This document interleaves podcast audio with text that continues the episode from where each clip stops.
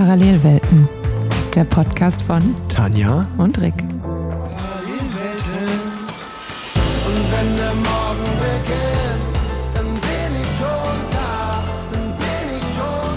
Herzlich willkommen zu Parallelwelten Nummer 7. Wir sitzen wieder in Deutsch, Rick auf dem Boden, ich auf dem ehemals eingepackten, jetzt ausgepackten Sofa.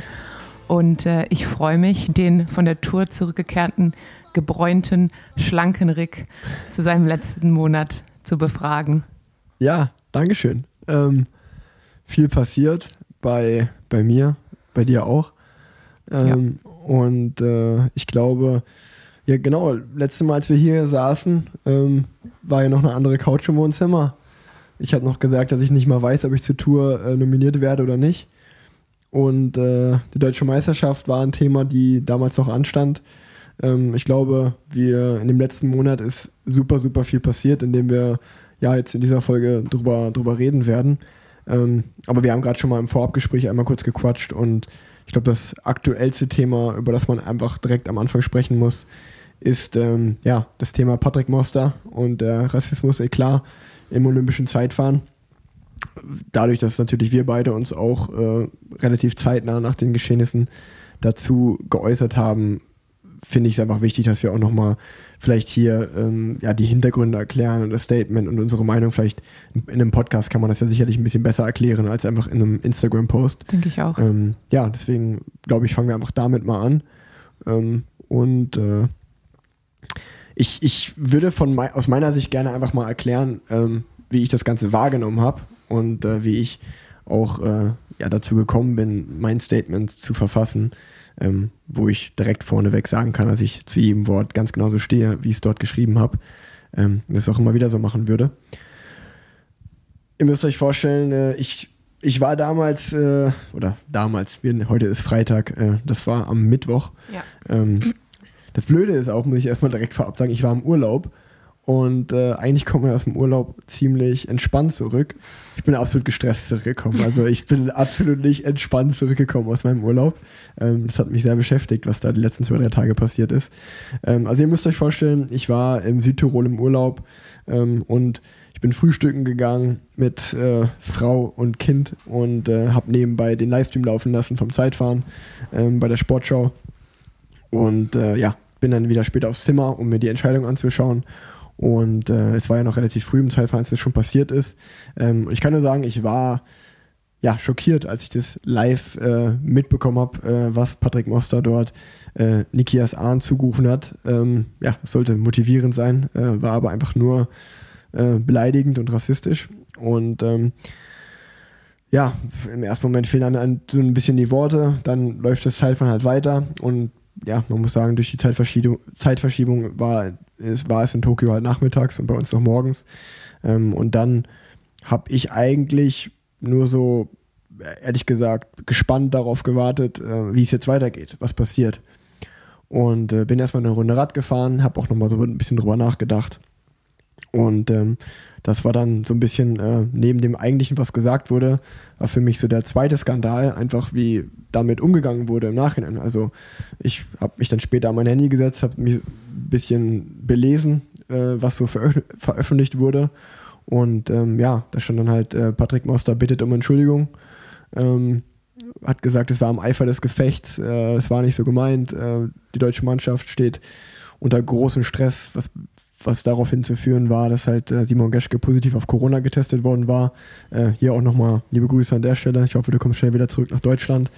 Und ähm, ja, ähm, in, und in diesem Eifer des Gefechts sind eben diese Worte rausgerutscht. Äh, und er meint es ja eigentlich nicht so. Und äh, er ist kein Rassist. Und äh, dann ging es weiter mit, dem, mit der Pressemitteilung vom BDR in der gesagt wurde, ja, Herr Moster hat ja auch viele Freunde mit afrikanischen Wurzeln und auf der Anreise wurde dem, äh, dem Team aus Eritrea äh, wurde ja auch Wasser gegeben und ähm, das hat es für mich irgendwie nur so auch alles so schlimmer gemacht, weil es so ein bisschen relativierend war. Ja. Und ähm, dann kam auch vom DOSB äh, einfach nur die Aussage, ja, ähm, Herr Moster hat sich entschuldigt, äh, das ist so gut zu heißen und ähm, er verspricht, äh, er verspricht die nächsten zwei Wochen jetzt sich an die Regeln zu halten bei den Olympischen Spielen und äh, kann vor Ort bleiben.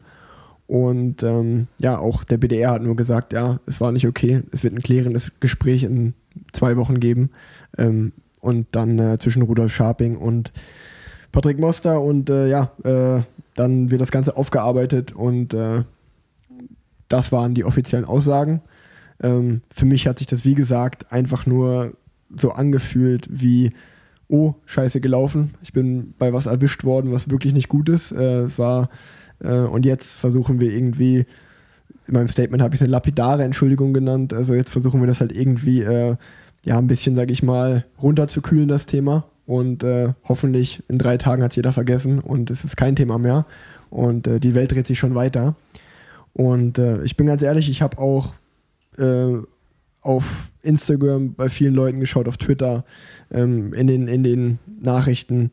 Das Medienecho blieb so ein bisschen aus, äh, meiner Meinung nach. Also es wurde darüber berichtet, aber jetzt auch nicht übertrieben krass. Also wenn man an die Fußball-EM zurückdenkt, äh, dass das Stadion in München nicht in Regenbogenfarben erleuchtet wurde oder ähm, über die rassistischen äh, Gesänge der englischen Fans wurde viel, viel mehr berichtet äh, als jetzt in diesem Fall. Und ähm, dann. Obwohl ich andererseits sagen muss, dass ich überrascht war, von wie vielen Leuten ich Nachrichten bekommen habe, die eben sonst gar nichts mit dem Radsport zu tun haben, aber natürlich wissen, dass ich Radsportlerin bin, wo man schon gemerkt hat, dass es Wellen schlägt und dass es halt einfach auch weit außerhalb vom Radsport ankommt. Ähm, was ich dann eben noch, ähm, was mich dann auch dazu bewogen hat, äh, weil ich habe ja noch mhm. länger drüber nachgedacht, ob ich was ja. dazu sagen soll, wo ich mir so dachte, nee, weil ich bin Teil des Radsports in Deutschland und Teil des Radsports allgemein und das ist jetzt das, was der Radsport gerade für alle, die nicht mit, äh, mit dem Radsport enger verbunden sind, ausstrahlt und davon möchte ich mich definitiv mhm. distanzieren. Genau und also deswegen, ich, ich rede jetzt auch noch, äh, das Zeitvergehen so um, glaube ich, 10 Uhr, Mittwoch äh, deutscher Ortszeit zu Ende. Und ähm, ich rede jetzt in einem Zeitraum von zwei, drei, vier, fünf Stunden danach, äh, in dem all das passiert ist, was ich gerade beschrieben habe. Und ähm, ja, es ging dann langsam Richtung Abend. Und wie ich gerade gesagt habe, ich war halt auch auf, in den sozialen Medien unterwegs und habe geschaut.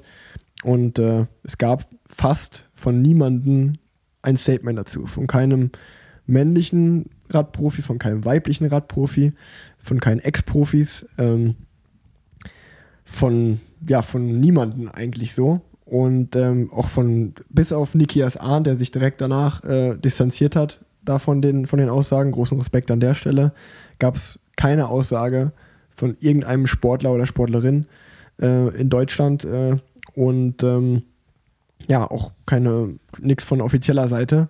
Von keinem Verband gab es nochmal irgendwie eine, äh, eine, Nachjustierung der ersten Aussagen. Und ähm, das fand ich sehr traurig und äh, das das war eigentlich der einzige Grund, dass ich mir gedacht habe, okay, ähm, ich habe dir ja dann auch per, per WhatsApp geschrieben äh, und habe gesagt, pass auf, Tanja, äh, was, was hältst du davon? Es ist ziemlich still gerade. Äh, ich, ich, ich ertrage das eigentlich nicht, dass es so still ist. Äh, ich ich würde gerne was sagen. Ähm, dann, ich habe auch mit anderen Freunden drüber gesprochen, die mir genau das gesagt haben, so hey, äh, weil ich gesagt habe, ey, ich bin mir nicht sicher, ob ich was sagen sollte, weil äh, ich meine, wer bin ich jetzt in dem Sinne, dass ich, warum soll ich genau dazu was sagen? Ja. Ähm, und die haben genau das gesagt, was du gesagt hast. Ja, es gibt einen Unterschied, ob es äh, äh, einen Rassismusfall irgendwo in Deutschland gibt, über den jeden spricht, oder genau in seiner Sportart, was dich betrifft. Und das war auch so für mich der ausschlaggebende Grund. Also das eine, dass ich wirklich von keiner anderen Seite irgendwie was gehört habe, was mich total gestört hat und dass es halt wirklich äh, genau meinen mein Sport betrifft. Und das Dritte, was ich auch nochmal sagen will, ist, es ist verdammt nochmal bei den Olympischen Spielen, wo ich glaube, Fairness, äh, Gleichheit, dass jeder, jeder ist gleich, jeder ist gleichgestellt, ähm, der olympische Gedanke, Toleranz, ähm, das, sind die, das sind die großen Werte von Olympia genau. und genau da passiert sowas. Ja, und das war im Endeffekt der, der, Groß, der Auslöser für mich, dass ich mich dann abends dazu entschlossen habe, diese Zeilen zu schreiben, die ich geschrieben habe und äh, dann habe ich sie auf Instagram gepostet und äh, ja, es sind zwei Tage seitdem vergangen und das hat sehr große Wellen geschlagen. Ich, ich bin ganz ehrlich, ich wünschte mir, ich hätte es nicht schreiben müssen in dem Sinne äh, und hätte einfach nur vom Bund Deutscher Radfahrer als Beispiel das Statement mit einer Konsequenz äh, einfach teilen können und gesagt habe, hey, ich bin stolz auf meinen Verband, er hat das Richtige getan. Da das aber nicht passiert ist und äh, ja, auch niemand anders so wirklich äh, im, in der deutschen Radsportwelt ähm, ja, ein Statement oder irgendwie äh, aufgestanden ist, was gesagt hat, habe ich es dann getan und äh, wie gesagt, stehe da auch zu jedem Wort dazu. Und äh, ja, jetzt kannst du ja vielleicht mal so ein bisschen reden, wie du das Ganze wahrgenommen hast erstmal. Ja, ich war auf jeden Fall mega froh, dass du. Also ich war zu dem Zeitpunkt, ich habe mir das Männerrennen gar nicht angeschaut, weil ich zum Krafttraining gegangen bin und du hast mir dann den Twitter-Link sozusagen weitergeleitet und da bin ich das erste Mal damit konfrontiert worden und war auch, also ich war einfach schockiert, würde ich sagen. Hatte dann aber, mein Tag war noch relativ busy, dann, weil ich noch zum Betriebsarzt musste und dann noch auf eine, eine, lange, eine lange Radeinheit hatte. Und wir haben aber dazwischen immer mal kurz äh, geschrieben. Und äh, ich habe mich ja dann so ein bisschen auf die Folge von dir und André bezogen, was den Fahrerstreik bei der Tour angeht, wo ich halt auch gesagt habe, eigentlich müssen gerade die Leistungsträger des deutschen Sports, würde ich sagen, sich eigentlich an die vorderste Front erstmal stellen äh, und Farbe bekennen. Ähm, weil die natürlich auch dann, sag ich mal, die Fahrer sind, die einfach im Verband auch eine Stimme haben, würde ich sagen. Genau. Ähm, aber da das ja auch so ein bisschen ausgeblieben ist, war ich total froh, dass du äh, dich dazu geäußert hast. Und äh, ich habe ja auch ewig drüber nachgedacht, aber kenne ja diesen, also zum einen natürlich irgendwie auch Angst vor Konsequenzen vom mhm. Verband, beziehungsweise was heißt Konsequenzen, aber irgendwie, man will ja seine Stellung als Sportler dann doch irgendwie behalten und sich nichts verbauen und dann habe ich aber, dann bin ich morgens aufgewacht und dachte mir, also mein 16-jähriges Ich, das auf irgendwelche Antifa-Demos gegangen ist und sich äh, den NPD-Märschen entgegengestellt hat, würde sich schämen, wenn es wüsste, dass ich mittlerweile ja trotzdem so als Mikro-Influencer, sage ich jetzt mal, eine gewisse, ja, einen gewissen, wie der Name ja sagt, Einfluss habe und dann die Stimme nicht nutzen würde, um ja, mich dagegen auszusprechen, auch wenn es vielleicht Konsequenzen haben könnte. Und deshalb dachte ich mir dann einfach auch, ja, ich muss was dazu sagen. Also es wäre einfach falsch, nichts dazu zu sagen. Mhm. Ob es dann Konsequenzen hat oder nicht oder äh, wie es dann ausgeht, ist eigentlich egal, aber man muss zu seiner Meinung stehen, ob sie dann populär ist oder eben, eben nicht. Und ähm, dann habe ich ja auch Reaktionen bekommen, wo manche gesagt haben, ja, es hat jetzt, also es hätte zu lange gedauert.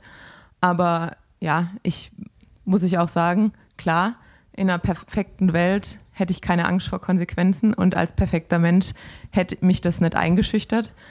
Aber äh, ich habe da trotzdem mit mir gerungen und gebe das auch zu und habe hin und her überlegt.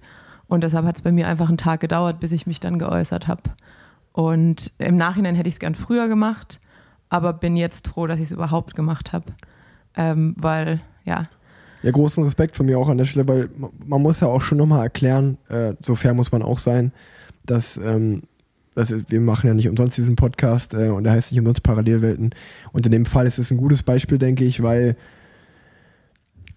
im Frauenradsport würde ich schon sagen, dass man auf den BDR noch deutlich mehr angewiesen ist als im Männerradsport. Als, also du bist, glaube ich, auf den BDR, ähm, kannst deutlich mehr einsetzen mit dem BDR fahren, als ich das kann. Also müsst ihr euch vorstellen, bei mir sieht es so aus, ähm, mit dem Bund Deutscher Radfahrer für die Nationalmannschaft äh, gibt es eigentlich zwei Rennen im Jahr, die Europameisterschaft und die Weltmeisterschaft, für die man nominiert werden kann. Und äh, für mich war es bis jetzt immer eine große Ehre, ähm, bei einer WM oder bei einer EM teil zu sein. Ähm, ich bin immer super stolz, wenn ich das Trikot anziehen kann. Äh, es ist eine Riesenehre, wirklich. Ähm, also versteht mich da gar nicht falsch. Äh, der, ich bin der Letzte, der den BDR irgendwie dissen will oder so.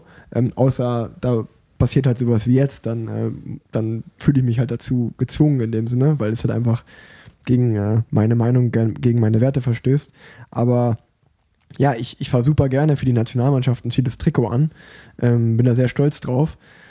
Ähm, aber ja, äh, ich habe mir genau das Gleiche gedacht. Äh, das, der einzige Grund, äh, warum man, warum, oder nicht der einzige Grund, aber ich glaube, mit der Hauptgrund, warum viele nicht sagen, ist halt, dass man es, wie du es so schön geschrieben hast, es sich nicht mit dem Verband verscherzen will, weil man halt Angst hat, eben nicht mehr für so eine Meisterschaft nominiert zu werden. Das ist ja eigentlich auch traurig, dass man diese Angst überhaupt hat, wenn man zu seiner ehrlichen Meinung äh, äh, steht. Ähm, und ich habe mir aber gedacht, gut, ich äh, habe ein Team, mit dem ich 99 Prozent meiner Rennen fahre und ähm, wenn ich jetzt, also ich wusste ja auch nicht in meinem Statement davor, was passiert. Also äh, hätte ja auch sein können, dass alle Menschen das anders sehen und sagen, sag mal, Rick, hast ja. du einen an der Waffe? So, was ist ja. mit dir los? Ähm, und äh, also ich habe natürlich darauf gehofft, dass die meisten das anders so sehen wie ich und äh, dass das toleriert wird, meiner Meinung. Äh, was ja jetzt auch im Nachhinein wie ich sagen kann, schon so war. Ähm, aber, aber ja, aber äh, wie gesagt, in deinem Fall muss man ja sagen, das kannst du besser erklären als ich, aber im Frauenradsport gibt es ja deutlich mehr Rundfahrten, die ihr während der Saison mit der Nationalmannschaft fahrt. Ähm, und ja, Mhm. der BDR spielt schon eine größere Rolle für eine Frauenradsportlerin als für einen Männerradsportler. Ja, wahrscheinlich, wahrscheinlich schon, ja. Ja, deshalb, ich war tatsächlich sehr nervös, äh, als ich den Post abgegeben habe, aber gleichzeitig auch super erleichtert, weil ich einfach so dachte, äh, jetzt ist raus. Ja. Und ähm, jetzt gibt es auch kein Zurück, so, aber es hat sich auch gut angefühlt, ähm, einfach zu seiner Meinung zu stehen. Genau, und ich glaube, ähm, also wir wollen jetzt auch nicht die ganze Podcast-Folge darüber reden, denke ich. Auch wenn man es könnte wahrscheinlich, ja, aber ähm, aber äh, ja, ich, ich, ich möchte, ähm, also warum es mich so beschäftigt hat, möchte ich auch nochmal sagen. Also ich bin am Donnerstag, müsst ihr euch vorstellen, äh, nach, na, nachdem ich Mittwochabend das, äh, dieses Statement abgegeben habe, ähm, bin ich Donnerstag neun Stunden Auto gefahren, äh, war dementsprechend sehr wenig an meinem, an meinem Telefon und äh, habe mich äh, Donnerstag, also gestern Abend, mal hingesetzt und habe mir die meisten Nachrichten, die ich bekommen habe, mal durchgelesen, auch die Kommentare durchgegangen. Ähm, also ihr müsst euch vorstellen, bei dem Instagram-Post gab es insgesamt, glaube ich, mehr als 1000 Kommentare. Ähm, dazu muss ich auch sagen, dass wirklich 95 Prozent äh, nur positiv waren und Ja. äh, 5 Prozent äh, die negativen gehören auch dazu. Damit kann ich leben. Ähm, aber äh, ich will erstens mal sagen, ähm, dass äh, ich auch bei den ganzen Kommentaren, die ich da so gelesen habe, dass es jetzt nicht darum geht, ähm, wie viele geschrieben haben, jetzt so die Sau durchs Dorf zu treiben. Also ich habe auch manche Kommentare gelesen, ja, da sollte jetzt dies und jenes passieren. Ähm, das ist auch völlig übers Ziel hinausgeschossen. Ähm, das, das kann ich auf keinen Fall unterstützen. Also man muss jetzt wirklich nicht äh, da äh, völlig übertreiben und äh, den, den Herrn Moster da ähm, das Schlechteste der Welt wünschen. Äh, das will ich auf keinen Fall. Ähm, ich äh, sage auch, das will ich auch nochmal hier sagen, ich sage, dass man in der Position, die er innehat, keine rassistischen äh, Äußerungen wie, wie diese äh, machen darf und machen kann. Und ich finde es sehr traurig, dass das passiert ist. Ich will aber auch nochmal sagen, dass ich nicht weiß, ob Patrick Moster ein Rassist ist oder nicht. Also das ist völlig dahingestellt. Das kann ich, das kann ich gar nicht wissen. Also ähm, er hat eine rassistische, äh, äh, wie sagt man, eine rassistische ähm, Äußerung. Äußerung gemacht, genau. Ähm, aber ähm, ja, ich, ob er ein Rassist ist oder nicht, das, äh, ich glaube, eine rassistische Äußerung ist schlimm genug, aber ja, ein richtiger Rassist zu sein, da gehört nochmal mehr dazu. Also, das will ich auch an dieser Stelle sagen. Und äh, ich will auch nicht äh, übertreiben und, weiß ich nicht, Patrick, Mo Patrick Moster was Schlimmes wünschen oder äh, dass er nie wieder einen Job bekommt. Das ist völlig übers Ziel hinausgeschossen. Ich bin aber der Meinung, dass wenn man dieses Amt äh, innehat, was er hat, ähm, dass man ja zu seinen Fehlern stehen sollte und auch mit den Konsequenzen leben muss. Ähm, der Meinung bin ich schon. Da bin ich ehrlich. Ähm, und da bin ich auch, wir haben jetzt Freitagnachmittag äh, immer noch enttäuscht, dass vom BDR kein offizielles Statement äh, irgendwie mal gekommen ist jetzt im Nachhinein. Also man kann ja sagen, für die, die es vielleicht nicht so verfolgt haben, der DOSB hat sich dann mit einem Tag Verspätung dazu entschieden, äh, Herrn Moster nach Hause zu schicken von Tokio. Er musste die Olympischen Spiele verlassen. Ähm, und ähm, was man auch, glaube ich, noch sagen kann, ist, dass die UCI ihn suspendiert hat. Was auch immer das bedeutet, das habe ich nicht ganz verstanden, da bin ich auch ehrlich. Ich weiß es auch nicht. Ähm, und ähm, ja, ich bin, ich bin gespannt, äh, was jetzt in Zukunft passiert. Wie gesagt, äh, ich habe eine persönliche Meinung dazu, äh, was passieren sollte, aber ähm, das liegt nicht in meiner Hand. Das werde ich äh, einfach nur gespannt verfolgen.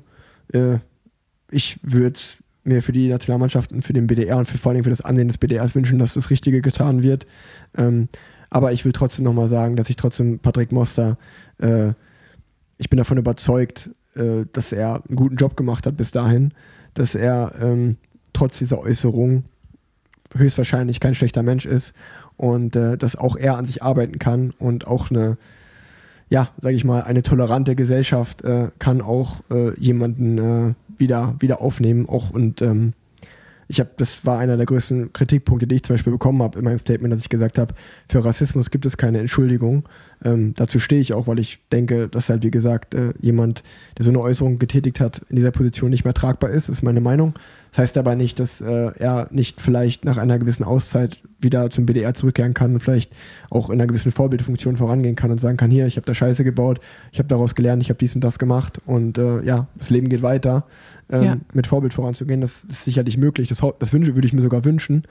Ähm, aber ja, ich glaube, äh, das, das wollte ich nochmal so sagen. Ähm, Ja, und ich glaube, jetzt rückblickend, die verspätete Reaktion des DOSB, möchte ich mal mutmaßen, hat ja auch ein bisschen damit zu tun, dass eben die Stimmen laut geworden sind und dass es eben diese Reaktion wahrscheinlich auch in den sozialen Medien gab und allgemein. Und ich denke, früher ohne die sozialen Medien wären sie vielleicht einfach damit durchgekommen, in Anführungsstrichen, und es wäre dabei geblieben. Und da merkt man ja schon, dass man eben mit seiner Stimme auch eine gewisse Macht hat ähm, und die auch nutzen kann und muss, ähm, um vielleicht da auch ein Umdenken in den höheren Rängen ja, zu bei herbeizuführen. Ja, total. Da, da gebe ich dir recht. Aber, aber trotzdem, was ich auch gerade schon mal gesagt hatte, ich hätte mir einfach gewünscht, dass, ähm, dass es gar nicht dazu hätte kommen müssen. Also ich hätte mir gewünscht, dass eine gewisse Selbstreflexion sowohl von, sowohl von Patrick Moster direkt nach dem Rennen als auch vom Verband, vom DOSB, äh, dass es einfach schneller gegangen wäre und Ja. man einfach erkannt hat, okay, da ist gerade was passiert, das darf nicht passieren, vor allen Dingen nicht bei den Olympischen Spielen, vor allen Dingen nicht im Sport und die Konsequenzen müssen jetzt getragen werden. Und wie ich gerade gesagt habe, ähm, das soll nicht heißen, dass Patrick Moster nie wieder einen Job bekommen soll, aber äh, es soll heißen, dass für, ja, für sein Handeln und für seine Fehler muss äh, gebüßt werden, äh, gebüßt ist so böse, also muss einfach die Verantwortung getragen werden. Ähm, und äh, ja, weil, wie gesagt, also nur mal aus meiner Sicht auch nochmal ganz kurz, äh, weil ich kann ja auch nur sagen, ähm, dass ich mir die ganzen Kommentare durchgelesen habe und da waren auch Sachen dabei wie, ja, äh, gerade du müsstest wissen mit deiner Familiengeschichte, dass zweite Chancen äh, erlaubt sind und warum äußere ich mich dazu, weil äh, 0815 Sportler, du bist nicht mehr bei Olympia dabei, du bist unerfolgreich, Moralapostel, äh, warum kann man, warum, warum muss man den Stab über jemanden so brechen? Äh, ich muss ja ein ganz schöner Gutmensch sein, was auch immer. Ey, darum geht's gar nicht. Also, äh, ich glaube, das wird jeder, der gewissen IQ hat und mein Statement gelesen hat, versteht das auch, was ich sag, damit sagen wollte. Ich bin sicherlich nicht frei von Fehlern und Ja. habe schon viele Fehler gemacht in meinem Leben und werde auch noch viele machen.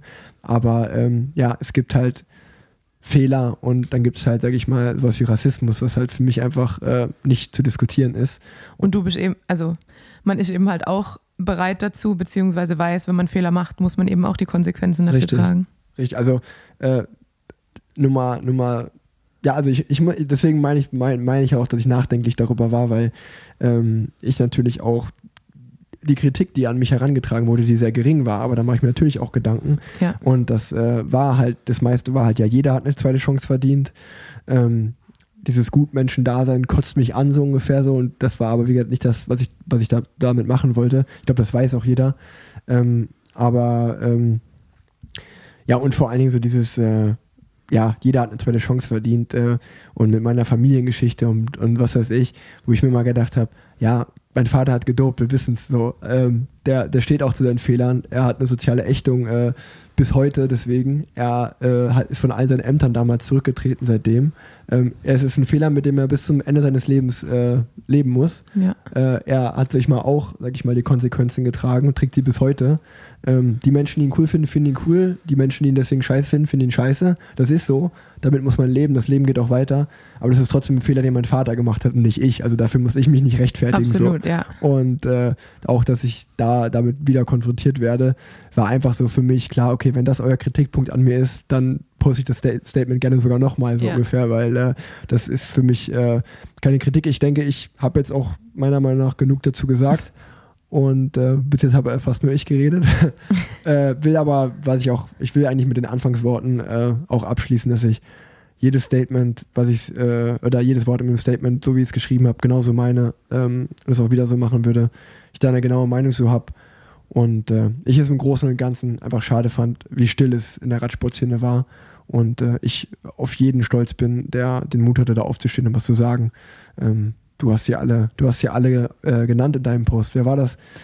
Also zu dem Zeitpunkt, als ich gepostet hatte, auf jeden Fall Jasper Fram, ähm, du, Nikias Arndt, André Greipel, André Greipel Katrin Hammes. und Katrin Hammes, ja. Genau. genau. Und auch danke an alle weiteren. Ähm, und, und was ich auch nochmal sagen möchte, ich habe super viele private Nachrichten bekommen, wo mir dazu gratuliert worden ist oder Anerkennung.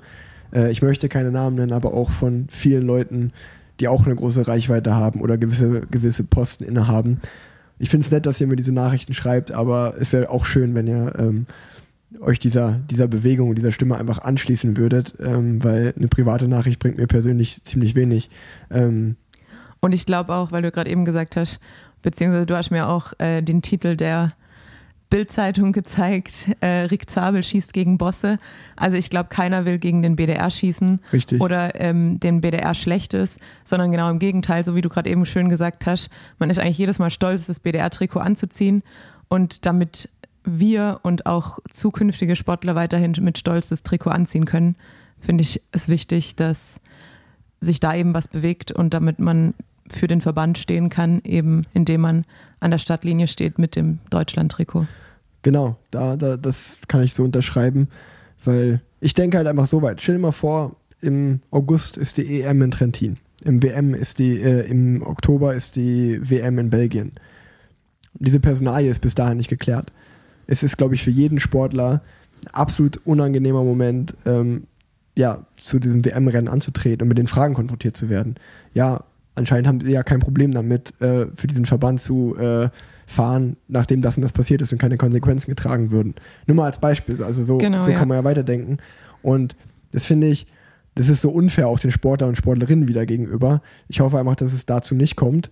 Und ähm, ich kann auch nur sagen, dass ich hoffe, dass äh, der BDR, ähm, wie du gerade gesagt hast, für den wir alle stolz sind zu fahren, ähm, dass der das auch als Chance sieht, äh, ja, einen Umschwung da zu nehmen und äh, diese Kritik, ähm, weil Fehler passieren, ähm, daraus zu lernen, es besser zu machen. Man muss auch sagen, ich war auf der Social Media Seite, ich habe mitbekommen, dass negative Kommentare gelöscht worden sind. Irgendwann wurde die Kommentarfunktion einfach ausgemacht. Das ist halt auch nicht wirklich, äh, Nee. wie man damit, nicht die, nicht die Art und Weise, wie man damit umgehen sollte. Und ich glaube, das ist vielleicht eine ganz gute Chance, um ja, äh, da einen Umbruch äh, auch zu denken und vielleicht äh, Leute einzustellen, die ähm, ja am Zahn der Zeit sind und die gewissen und die richtigen Ansichten haben. Ähm, und jetzt habe ich, glaube ich, wirklich äh, mein, das allerletzte dazu gesagt und das war meine ehrliche und offene, Mei- ehrliche und offene Meinung. Und ähm, wir haben schon fast eine halbe Stunde. Und wir haben noch nicht mal angefangen, über Radrennen zu sprechen. So ist es. Lass uns mit diesem, mit diesem wichtigen, aber trotzdem äh, ja, nervigen Thema, dass man immer noch darüber sprechen muss, äh, aufhören. Und lass uns, lass uns weitermachen äh, mit, genau was ich gesagt habe. Wir, wir saßen letztes Mal hier auf der alten Couch und äh, die deutsche Meisterschaft stand an. Ich bin sie ja dann nicht gefahren, weil ich zur Tour de France nominiert worden bin. Genau. Aber du. Und bei dir lief sie ziemlich gut. Ja, ich war eigentlich ganz zufrieden. Für mich war es ja so ein bisschen Heimrennen, also zumindest so 50 Kilometer von der Heimat. Äh, obwohl ich beim Trip nach Stuttgart wieder feststellen musste, wie unmöglich die Verkehrssituation rund um Stuttgart ist. Also die meiste Zeit des Wochenendes äh, standen wir, glaube ich, irgendwo im Stau. Ähm, es war natürlich auch ein bisschen, ähm, sag ich mal, aufwendig, weil man brauchte auf jeden Fall einen PCR-Test, der nicht älter als 24 Stunden ist. Ähm, aber Samstag morgens von 9 bis 11 gab es die Startnummern. Das heißt, man brauchte auf jeden Fall einen Test von spätestens, nee, frühestens Freitag 9 Uhr und ähm, irgendwas zu finden, was dann in diesem Zeitraum genau da sein wird. Äh, auch in einem Bundesland, wo man vielleicht noch keine Erfahrung mit den PCR-Testungen hat, war so ein bisschen eine Herausforderung.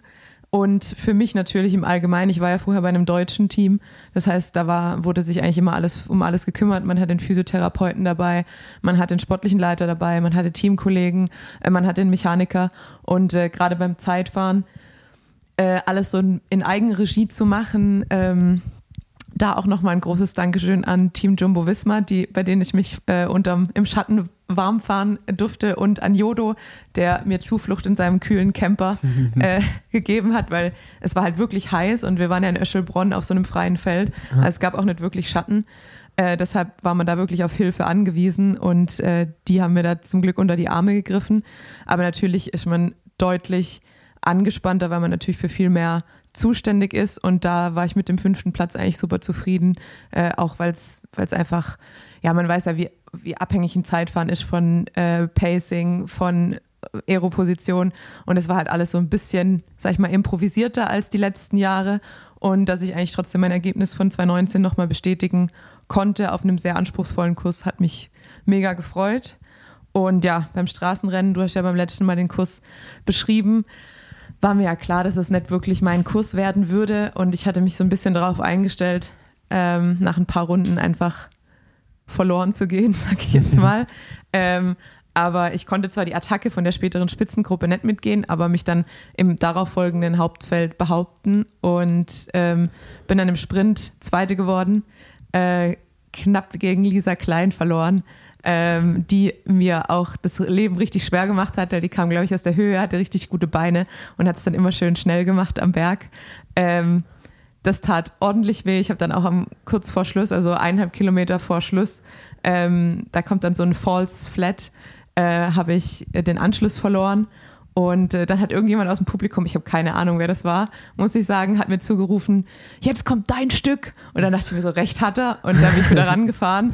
ähm, und äh, ja, dass es dann halt noch auf den, glaube ich, neun, ja, neunten Rang gereicht hat und äh, zweite dann aus der Gruppe, hat mich natürlich super gefreut und war deut also eine Top-Ten-Platzierung im Straßenrennen war deutlich mehr, als ich erwartet hätte. Deshalb war ich, war ich doch sehr zufrieden, ja. Ja, mega, mega gute Leistung von dir. Ähm, vor allem muss man ja dazu sagen, dass äh, das Zeitfahren am Samstagabend stattfand und dann äh, das Straßenrennen Sonntag früh. Also du kannst ja auch gerne mal die Zeiten sagen. Ja, genau, wir sind um 8 Uhr gestartet. Also ich glaube, ich bin um 5 aufgestanden, habe gefrühstückt und bin dann irgendwann zum Rennen gerollt. Und das Zeitfahren war Samstagnachmittag. Genau, ich, ich weiß meine Sta genaue Startzeit nicht mehr, aber ich glaube, irgendwas mit 14 Uhr war es. Also da muss man ja auch schon sagen, das könnte man ja auch besser planen. Also man, ich finde, normalerweise war das Zeitfahren ja immer an einem Freitag. Ja. Und dann das Straßenrennen am Sonntag. Aber nur bei euch Männern. Bei uns war es eigentlich immer, immer, so? immer Zeitfahren und am nächsten Tag Straßenrennen. Ich finde, dass man Eigentlich. sich so einen Tag dazwischen würde schon jedem gut tun. Ja. ja, vor allem, wenn eben Straße und Zeitfahren auch nicht am gleichen Ort sind. Also das Richtig. Zeitfahren war ja in Öschelbronn und Straßenrennen war dann in Filderstadt. Ähm, und dann hatte man ja trotzdem einen gewissen Transfer und ähm, ja, das war dann schon für die Frauen, sag ich mal, sehr früh, obwohl mhm. wir dann im Endeffekt Glück hatten, weil es bei den Männern natürlich super heiß war. Das ja, aber trotzdem finde ich äh, aus Fairnessgründen, also muss ich ja, ich denke ja auch immer so, ähm, wenn ich, also zum Beispiel ich fahre das Zeitfahren bei der deutschen Meisterschaft ja nie, weil es für mich da keine Chance gibt, eine Medaille zu holen gegen die guten Zeitfahrer, die wir in Deutschland haben. Ähm, das heißt, ich fahre nur das Straßenrennen und äh, in dem Fall hat man natürlich, wenn man das Zeitfahren weglässt, ähm, und alle anderen Zeitfahrer hauen sich halt, äh, oder alle, die das Zeitfahren den Tag vorher fahren, ähm, hauen sich da ordentlich in die Fresse. Äh, dann äh, habe ich ja in dem Sinne, oder alle, die das Zeitfahren nicht fahren, haben dann einen großen Vorteil im Straßenrennen, meiner Meinung nach, weil man halt einfach irgendwie nicht 24 Stunden vorher diese harte Belastung hatte vom Zeitfahren. Ja. Und äh, ja, deswegen ist einfach äh, so, dass man einen Tag Pause zwischen den beiden Wettkämpfen hat, finde ich schon fair. Ja, definitiv. Zu den Meistern können wir noch kurz sagen, ja. Lisa Brennauer wird Doppelmeister bei den Frauen, gewinnt Zeitfahren und Straßenrennen. Richtig stark. Richtig stark, wie immer eigentlich. Respekt. Mhm. Ja, Top-Sportlerin. Top ähm, und ähm, bei den Männern gewinnt Max Schachmann das äh, Straßenrennen und äh, Toni Martin gewinnt das Zeitfahren. Ähm, ja, ich muss sagen, im Zeitfahren war ich natürlich gespannt, ähm, weil ja, man konnte es auch so ein bisschen in der Berichterstattung vorab lesen. Viele wackeln an Tonis Thron, war so ein bisschen die Stimmung, äh, die auch total, sag ich mal, also es war auch meine Einschätzung. Und ähm, man kann nur sagen, äh, beim deutschen Meisterschaften zieht Toni immer einen aus dem Hut. Also definitiv. Äh, da ja. hat er, da hat er nichts anbrennen lassen, sondern glaube ich mit mit eineinhalb Minuten äh, Vorsprung äh, gewonnen. Zweiter ähm, war Miguel Heidemann, Miguel richtig Heidemann, stark. Ja. Richtig, genau, das, das, erwähnt, äh, das verdient auf jeden Fall eine, eine riesen äh, Anerkennung. Und Platz 3 ging an äh, Max Walscheid, noch vor Nils Polit, der Vierter geworden ist. Genau. Ähm, der dann zwar einen Tag später ein super bärenstarkes Straßenrennen gefahren ist, aber äh, er hat mir auf jeden Fall erzählt, er hätte auch nicht damit gerechnet, dass er im Zeitfahren von Toni eingeholt wird. was glaube ich einfach, äh, ich weiß nicht, wie viel vorher gestartet ist, eineinhalb oder zwei Minuten, ähm, was aber einfach nur zeigt, was Toni an dem Tag äh, für, eine, für eine Performance abgeliefert hat. Also riesen Respekt an der Stelle. Und äh, ja, im Straßenrennen kann man auch nur sagen, äh, Max Schachmann mit Abstand der stärkste Fahrer. Ähm, es ist ja immer so leicht zu sagen, meiner Meinung nach davor, ja, das ist der Top-Favorit. Dann aber zu liefern, ist was ganz anderes. Ja. Dementsprechend äh, geil, wie er das gemacht hat. Und ähm, Platz 2 und 3 gehen an die Jungs, äh, an die deutschen Jungs von Vanti, ähm, Jonas Koch und äh, Georg Zimmermann. Zimmermann, ja. Ähm, die gerade der Georg hat, glaube ich, ja äh, Emu und Schachi richtig schwer gemacht im Straßenrennen. Die haben ihn nicht losbekommen. Ja, ich glaube auch die Bora-Fahrer haben sich gegenseitig das Rennen so ein bisschen schwer gemacht. Ja, aber muss man ja auch verstehen, weil man jeder Ja, will ja total. Meister werden. so, Genau, ne? das ist eben der Unterschied. Es gibt natürlich Teamkollegen bei Meisterschaften, aber äh, wenn irgendwie jeder so ein bisschen Chancen hat auf den Sieg, ja, ja. dann gibt es natürlich auch so eine, keine richtige Stallorder.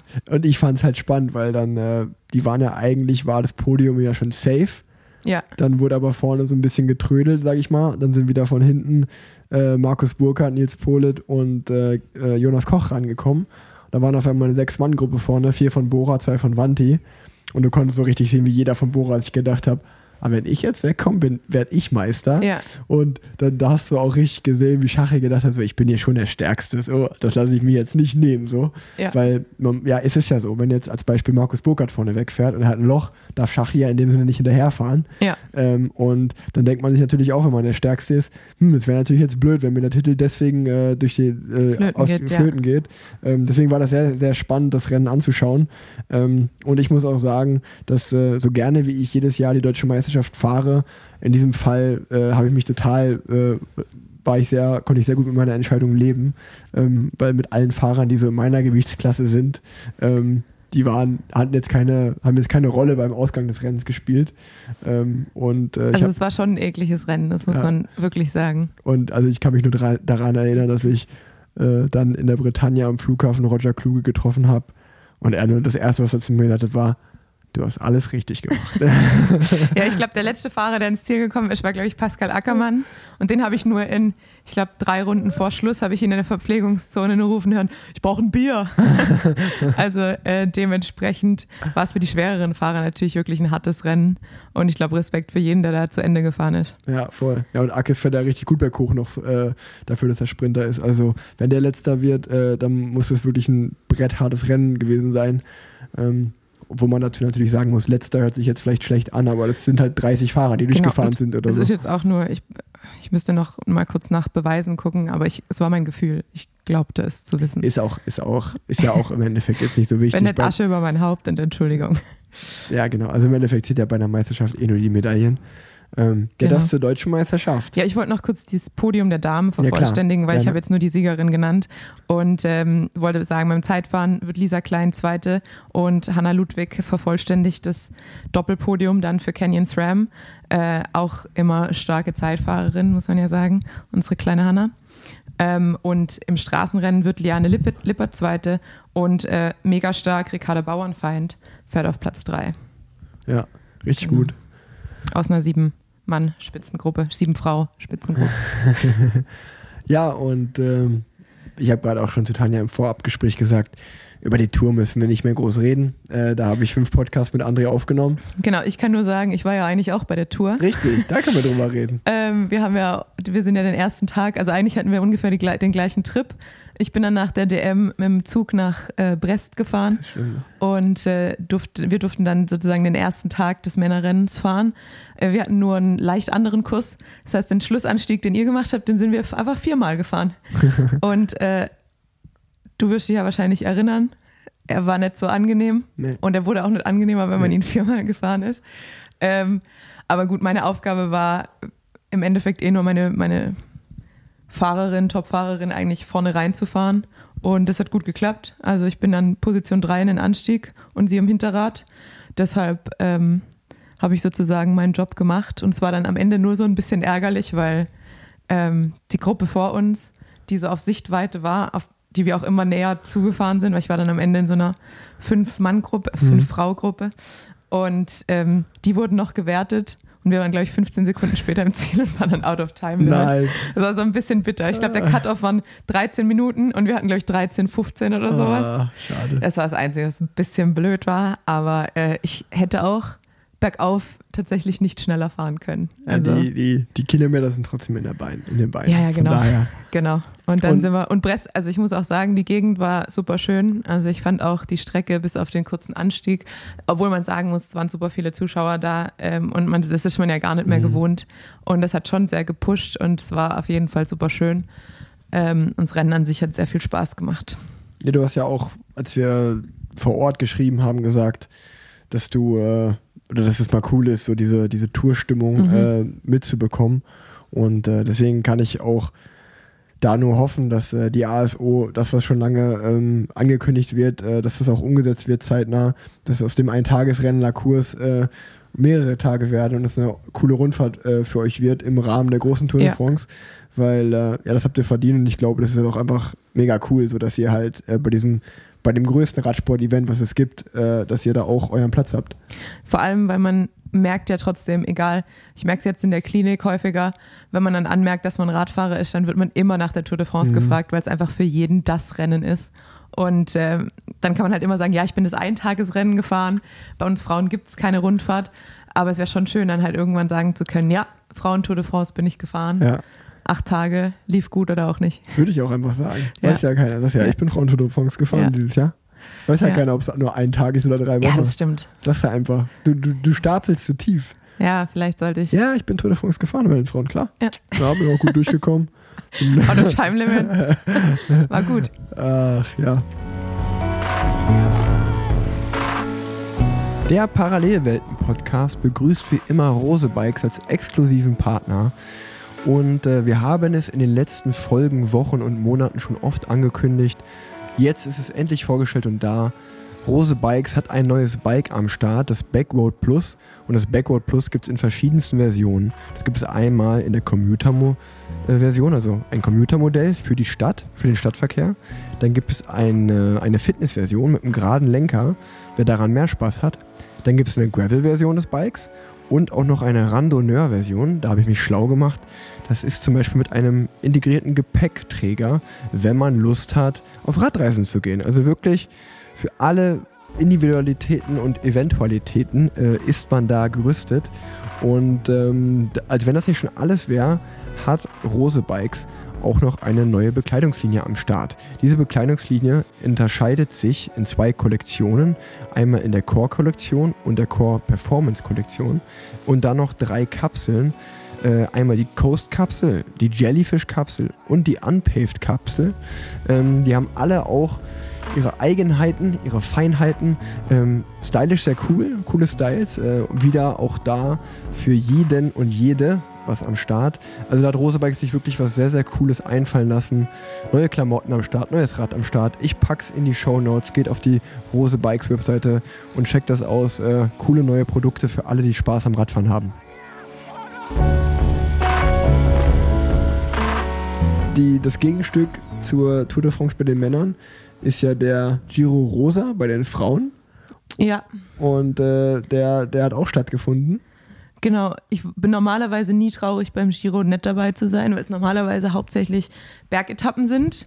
Jetzt waren es dieses Jahr drei Flachetappen oder waren drei Flachetappen dabei, zwei Zeitfahren. Deshalb war ich so ein bisschen traurig, dass ich nicht dabei war. Ähm, mein Team ist aber nach der siebten Etappe mit einem positiven Corona-Fall nach Hause gefahren Oh. und saß dann erstmal in Quarantäne und äh, es war nicht so klar, wie lange sie jetzt in Quarantäne sitzen. Und dementsprechend war ich dann doch wieder nicht so traurig, dass ich nicht dabei war. ähm, aber ja, was gibt es zum Giro zu sagen? Ich glaube, wir sprechen nicht über jeden einzelnen Etappensieg. Nee, ich, Würde ich Also was sagen. ich so mitbekommen habe, war ja, ähm, was ich auch an der Stelle mal äh, sehr loben möchte, dass Mark Cavendish ja das gepostet hat, dass Marianne Voss ihren 30. Etappensieg Genau. gefeiert hat. Was natürlich mega cool war, weil er auch zur selben Zeit gerade diesen Merckx-Rekord gejagt hat. Ja, Und dann äh, war war das so die perfekte Vorlage, dass er natürlich dann Marianne Voss dafür huldigt, dass sie ihren 30. Äh, Etappensieg beim Giro Rosa ähm, gefeiert hat. Und wo man so ein bisschen sagen kann, eigentlich ist Marianne Voss, würde ich so mal so sagen, so der Eddie Merckx des Frauenradsports. ja, eine lebende Legende. Absolut. Und äh, deswegen war das cool, dass das auf jeden Fall auch eine Plattform äh, gefunden hat. Fand ich auch sehr schön. Also ich denke mir, es ist halt auch wichtig und du machst es ja auch gut, dass man äh, mit einer großen Reichweite als, als Mann im gleichen Sport äh, den Frauenradsport eben auch so ein bisschen pusht und äh, dem so eine Bühne bietet. Und vor allem bei solchen Leistungen wie eben Marianne Voss äh, an den Tag legt. Und deshalb fand ich das super schön, auch dass er in einer in einem Interview nach, ähm, ich weiß gar nicht, wie viel der Etappensieg es war, wo er auch einfach gesagt hat, hat, er findet am schönsten, Leute zu inspirieren, einfach später die Tour de France zu fahren oder die Tour de Femme dann. Und dass er es halt einfach auch in einem Satz sozusagen Mhm. gesagt hat, egal ob Männer oder Frauen rennen, fand ich eben auch sehr wichtig und äh, sehr schön. Ja, einfach ein schönes Zeichen in die richtige Richtung wieder mal. Definitiv, ja. Und ja, was soll man sagen? SD Works war absolut dominant, hat einfach Top ähm, 3, ne? Top 3 im GC gemacht mit äh, Van der Breggen, Muhlmann und Vollering. Ja, die sind Hat- anscheinend von dem, was ich gehört habe, komplettes S- Team, D äh, Team SD Works ist einfach gefühlt auf einem anderen Planeten gefahren. Ich glaube, so ein bisschen äh, wie Pogacar bei der Tour. ähm, dementsprechend verdient 1, 2, 3. Vollering hat auch La Kurs gewonnen. Haben wir das überhaupt gesagt? Genau, Vollering hat Lakurs gewonnen. Genau, wir, Ja. haben, wir sprechen über Time Limits, nicht über die Siege. Aber wir haben aber auch bei der Tour, haben wir auch nicht gesagt, Tadej Pogacar hat übrigens gewonnen. Übrigens, falls ihr es noch nicht mitbekommen habt, Genau. Tadej Pogacar hat die Tour de France gewonnen. Genau. Ähm, Und auch ein Rick paar mehr Trikots. Rick Zabel auch übrigens 134. geworden in der Gesamtwertung. Ja, aber Kann man da auch mal sagen an der Stelle. ich, ich, will jetzt, ich will jetzt natürlich nicht, nicht, nicht fies sein, weil es wurde ja schon genug äh, Berichterstattung darüber gemacht. Aber du warst, glaube ich, äh, einen Platz hinter deinem Teamkollegen Chris Froome, oder? Ja, eine Minute hat er noch Vorsprung gehabt am Ende. Und da habe ich mir gedacht, was hättest du gesagt, wenn ich dir vor ein paar Jahren gesagt hätte, 2021 bist du einen Platz hinter Chris Froome bei der Tour de France. Das ist eine, das ist eine gute Frage. Da habe ich mir, musste ich auch drüber nachdenken, hab geschmunzelt. Bei meiner ersten Tour zur 17 hat er die Tour noch gewonnen. Ja, Und ähm, ja, man, man sieht, ich denke einfach, wenn man realistisch das Ganze analysiert, dass äh, ich einfach stärker geworden bin. Das heißt, mit derselben Form wäre ich höchstwahrscheinlich 2017 Zweiter geworden der Tour de France. das war auch die Das, Logik, die das, ich. das war meine Einschätzung. Genau. Aber leider haben sich halt auch alle anderen weiterentwickelt. Das heißt, ich, ob trotz meiner super guten Grand Tour-Entwicklung reicht, bleibe ich trotzdem hinten drin hängen irgendwie, weil die anderen sich auch weiterentwickeln. Aber 2017 wärst du auf jeden Fall 2017 Bergfahrer und GC-Fahrer gewesen. Podium wäre es gewesen, Ja. 2017. Ja. Ähm, Also no, no disrespect, no hate gegen Chris Froome oder auch deine Leistung, absolut nicht. Aber ähm, ja, der, der, ich sag mal, das Gesamtklassement hat kurz zum Schmunzeln eingeladen und da wollte ich die Hörer auch mal mitnehmen. Ja. Ja, das war, war, war witz- witzig. weil man- Also man muss auch mal ein kurzer Satz da, dazu war halt wirklich, äh, dass Fumi auch selber einfach so gesagt hat, ey, es ist so verrückt, wenn man das Rennen schon gewonnen hat oder mehrmals gewonnen hat, auch mal das andere Ende des Rennens zu sehen. Ja, Also wirklich am Anfang des Berges abgehangen zu werden und dann den Tag im Gruppetto zu verbringen und mit viel Rückstand reinzukommen. Und ähm, also er hat gesagt, so irgendwie hat er jetzt das Gefühl, äh, die Tour aus allen Blickwinkeln zu kennen. Und auch so, also der war wirklich in Paris, der war richtig glücklich, auch durchgefahren zu sein. Er war so aktuell, das war so hart, ich bin so froh, dass es jetzt vorbei ist, dass ich im Ziel bin. Und äh, das war, irgendwie war das sehr, sehr cool zu sehen. Und ich muss auch sagen, dass ich ihn in den drei Wochen nochmal deutlich besser kennengelernt habe. Und ähm, ich äh, auch nur das bestätigen kann, was, glaube ich auch viele so von außen wahrnehmen, dass ich ihn warum, komischerweise jetzt auch so, so viel mehr respektiere als, als Mensch und als Sportler, wenn man ihn so besser kennenlernt. Äh, da bin ich auch ehrlich, als er die Tour mit Sky von vorne dominiert hat, da war ich auch, äh, ja, vor, mit Vorurteilen behaftet und so, ja, äh, Sky. Und das ist ja irgendwie immer so, dass wenn jemand super erfolgreich ist, ist es gleichzeitig so ein, ja, ich will nicht sagen unsympathisch, aber ja. es ist so, so, wenn jemand alles gewinnt, das ist immer so, ah, ist ja langweilig, der gewinnt schon wieder. Und jetzt ihn so hautnah mitzuerleben, wie er erzählt, wie das für ihn war und äh, die erste Tour zu gewinnen oder damals die Tour, äh, sag ich mal, dieser der Zweikampf mit Bradley Wiggins, äh, als er dann für Bradley fahren musste. Ähm, ja, und jetzt auf einmal fährt er mit mir im Petto und sagt so, hey, können wir ein bisschen langsamer fahren, so ungefähr. Aber es ehrt ihn ja auch als Voll. Sportler, dass er eben halt nicht sagt, so, ja, ich habe nicht die Beine oder ich bin bei der ersten Etappe gestürzt, ich fahre jetzt nach Hause, Ja, sondern voll. dass für ihn dann halt das Ziel Paris ist und Voll. wie du jetzt gerade gesagt hast, er dann halt einfach so glücklich ist, vielleicht wie jemand, der das erste Mal die Tour fährt, Mhm. dass er eben die Tour jetzt auf eine andere Art und Weise zu Ende gefahren ist. Und ähm, ja, wie du sagst, was die Sympathien angeht, ich glaube, da ist ja auch Kev eigentlich das beste Beispiel. Ich glaube, Kev war nicht jedem ein sympathischer Sprinter, als er noch sehr dominant war. Und jetzt aber durch die Geschichte einfach ähm, und dass er jetzt wieder Siege nacheinander einfährt mit einem neuen Team, die ihm wieder eine Chance gegeben haben, hat ihm einfach so viele Sympathiepunkte eingebracht. Ähm, ja, manchmal hilft es eben auch, darum geht es im Endeffekt, glaube ich, eine, eine Geschichte zu erzählen, Leute zu Genau. inspirieren, ja. Und, äh, und Fumi macht das auf eine andere Art und Weise momentan, glaube ich. Und äh, das, das finde ich auf jeden Fall, äh, ziehe ich meinen Hut davor. Und ähm, ja, also äh, war das war auf jeden Fall eine tolle Erfahrung. Äh, wir hatten einen richtig coolen Teamspirit da und äh, ich glaube, ist auf jeden Fall ein Rennen, was mir lange in Erinnerung bleiben wird, weil das äh, echt Spaß gemacht hat. Das kann ich nochmal so jetzt auch im Nachhinein sagen. Also ich höre mir immer noch gerne unsere Tour de France Playlisten an, äh, im Training momentan. Und dann, das Witzige ist, dann verbindet man ja immer viel mit dem Song, weil man den gehört hat. Ah Ja. ja, der, hat- der hat den ausgesucht und dann haben wir den auf der Etappe gehört und dann ist das und das passiert. Und ja, das ist ganz cool einfach. Ähm, und äh, habt ihr die eigentlich öffentlich gemacht?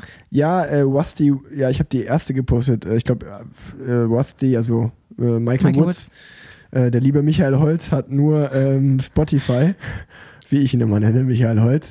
Da lacht er immer. Hey Rick, es ist my German name. Dazu muss man sagen, dass äh, du heute auch kanadische Flagge trägst. Ja, ja, auf meinem T-Shirt, jetzt wo du es sagst. Ähm, dem habe ich auch beim Olympiarennen auf jeden Fall die Daumen gedrückt. Äh, aber da können wir später drüber reden. Ist auch ein sehr, also ich kenne ihn ja noch aus Girona-Zeiten und ist auf jeden Fall auch ein richtig cooler Typ. Ja, mega. Und ähm, ja, der, der war auch auf jeden Fall so der Initiator des Ganzen, dass wir für jede Tourwoche ähm, eine, eine Playlist machen. Also wir hatten, der Anfangsplan war, wir haben eine Playlist. Dann nach ein paar Tagen meinte er, es wird jetzt irgendwie ein bisschen langweilig, immer dieselbe Playlist. Äh, lass uns mal für eine zweite Woche noch einen machen, für die dritte Woche noch einen machen. Und dann hatten wir noch eine After-Race-Playlist. Und irgendwann in der dann Mitte der dritten Woche hat er gesagt, jetzt machen wir eine Bangers-Only-Playlist, wo nur noch, wo nur noch, jetzt sind wir, jetzt sind wir in dem Punkt an dem Rennen, Da braucht ihr das. wir brauchen nur noch Bangers ab Ja. jetzt. Und äh, ja, wenn man, ich glaube, Rusty Woods, also äh, R-U-S-T-Y-W-O-O-D-S, wenn man das eingibt bei äh, Spotify, dann kommt man auf sein Findet Profil und dann sind da alle Playlisten auf jeden Fall. Perfekt. Ähm, das sind ganz cool.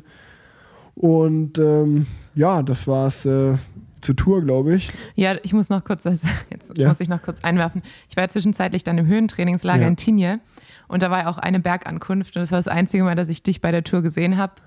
Und da hatte ich tatsächlich sehr viel Mitleid. Ich war nämlich morgens nur kurz fahren, weil es sehr kalt war und habe dann, wir wollten eigentlich an die Strecke gehen und so ein bisschen auf dem großen Screen schauen, aber weil es so kalt war da oben auf 2100 Meter, sind wir dann drin geblieben einfach und sind nur für die letzte halbe Stunde eigentlich an die Strecke. Und ich hatte zwei Jacken an, Handschuhe, Mütze und ich war richtig durchgefroren. Und als ich euch da hab reinkommen sehen, komplett nass, nach, wie lange war der unterwegs? Fünfeinhalb Stunden. Nee, so lange war es, glaube ich, nicht. Viereinhalb. Viereinhalb. Ich. Vier, oder ich hatte fünf, der Sieger viereinhalb. Also es waren ein paar, sahen eh, ja, sehr leidend aus. Du, du hast auch nicht mehr viel mitbekommen. Also ich habe dich noch, ich wollte dich noch filmen. Ja, da war ich mein, enttäuscht. Ja, ich habe mein Handy, enttäuscht. mein Handy nicht gestartet bekommen, weil ich ja Handschuhe anhatte. Und dann konnte ich es nicht so schnell entsperren. Und ähm, dann habe ich mich äh, eben mit Anfeuern zufrieden gegeben, aber du hast nichts mehr mitbekommen. Komischerweise war aber bei mir an dem Tag, also mir war, ich habe mir auch gedacht, wollt ihr mich jetzt eigentlich gerade alle verarschen, weil die Abfahrt vor dem äh, Schlussberg nach Tenier hatte ich auch eine, eine Gabba, ein Regentrikot an, eine Regenjacke und Handschuhe. Und ich dachte mir so, warte mal, heute ist der 3. Juli. So, warum habe ich, warum habe ich Ja. diese ganzen Sachen an? Das kann doch nicht sein. Und dann bin ich aber in den Schlussanstieg reingefahren und nach den ersten paar Kilometern wurde mir wärmer. Und ich habe das alles wieder ausgezogen und hatte nur noch meinen Rennanzug an. Genau. Und alle anderen hatten immer noch ihre Regenjacken und alles an. Und ich habe natürlich auch gar nicht darüber nachgedacht, dass wir auf 2000 Meter wieder hochfahren, wo es wieder kühl wird. Aber das war mir dann auch zu dem Zeitpunkt irgendwie egal. Ich habe das einfach, also ich habe mich gefroren, ich habe es einfach angelassen. Und ungefähr in der Gruppe, wo ich mich befunden habe, jeder Zweite hat mich, hat mich angesprochen, ist dir nicht kalt? Weil ich habe nämlich noch drüber nachgedacht, weil ich hatte ja kein Beweisfoto, aber dann dachte ich mir auch so, ich glaube, er hatte nur ein Trikot an oder Ja. beziehungsweise einen Rennanzug. Ja, Und genau. dann dachte ich mir, aber es ist einfach nur eine falsche Erinnerung, weil ich ja viele Bilder von dir gesehen Ja. habe im Rennanzug. Aber tatsächlich. Ja, das war so. Und, äh, und äh, ja, das war auf jeden Fall. Also ich muss sagen, ähm, das ist auch wieder so ein Punkt, der sehr witzig ist zu erzählen, weil für André gibt es nichts Schlimmeres. Also das, das absolut, das, was du, wenn du dich als Amateur outen willst, dann ist dir der Gruppetto-Sprint wichtig. Aber in dem Fall muss ich ganz ehrlich sagen, ich habe mir gedacht, das ist eine, auf jeden Fall eine historische Bergetappe, die ich hier gerade fahre. Da sind ja irgendwie, irgendwie über zehn Leute aus dem Zeitlimit fast geflogen Ja. oder so oder haben die Etappe nicht beendet. Ich dachte, okay, also ich habe mich umgeschaut und es waren auch nur sehr, sehr bekannte Fahrer um mich herum in meiner Gruppe. Und dann dachte ich, ich werde mich jetzt schön nach vorne sneaken und als Erster über die Ziellinie fahren, weil die Platzierung lasse ich mir nicht nehmen jetzt hier. Also da sprintet ja auch niemand mehr drum. Man muss einfach nur vorne rumfahren. Ja. Dementsprechend bin ich vorne ums äh, äh, über die Ziellinie gefahren und dann im, im Bus kam André dann, der hat es ja an dem Tag äh, knapp im Zeitlimit geschafft und war äh, voll fertig und ich weiß nur noch den Moment, als ich im Bus saß und ich sag so, Alter, hast du gesehen, wer heute 63. geworden ist? Und er guckt sich so um so, nee, wer? Nee, ich so, Rick Zabel. Und er so, nee, echt? Ich so, ja, guck mal hier. Und dann guckt er so das Ergebnis und sagt so, oh, das ist so peinlich, ey. Das ist so peinlich. Und mich hat es auch stark amüsiert, weil ich hatte ja noch die Story gemacht, äh, 300 Meter vor Ziellinie ist das Tinje-Schild. Und dann habe ich ja noch geschrieben, Rick Zabel, Ortsschild oder Ziellinie.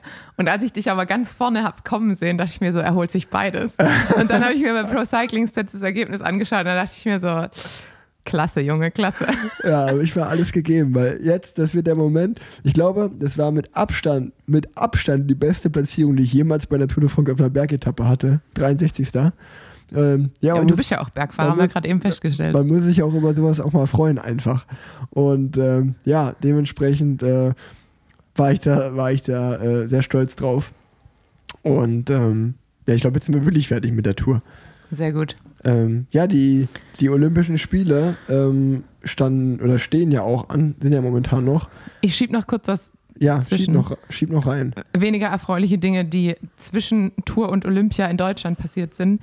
Hier Ah, gab es ja. ganz schwere Regenfälle und äh, Überschwemmungen und Überflutungen. Und ähm, ich war letzte Woche auch einmal zum Aufräumen in Ahrweiler und war tatsächlich schockiert, weil man stellt sich natürlich schlimm vor. Man kennt es ja auch von den Bildern aus dem Fernsehen.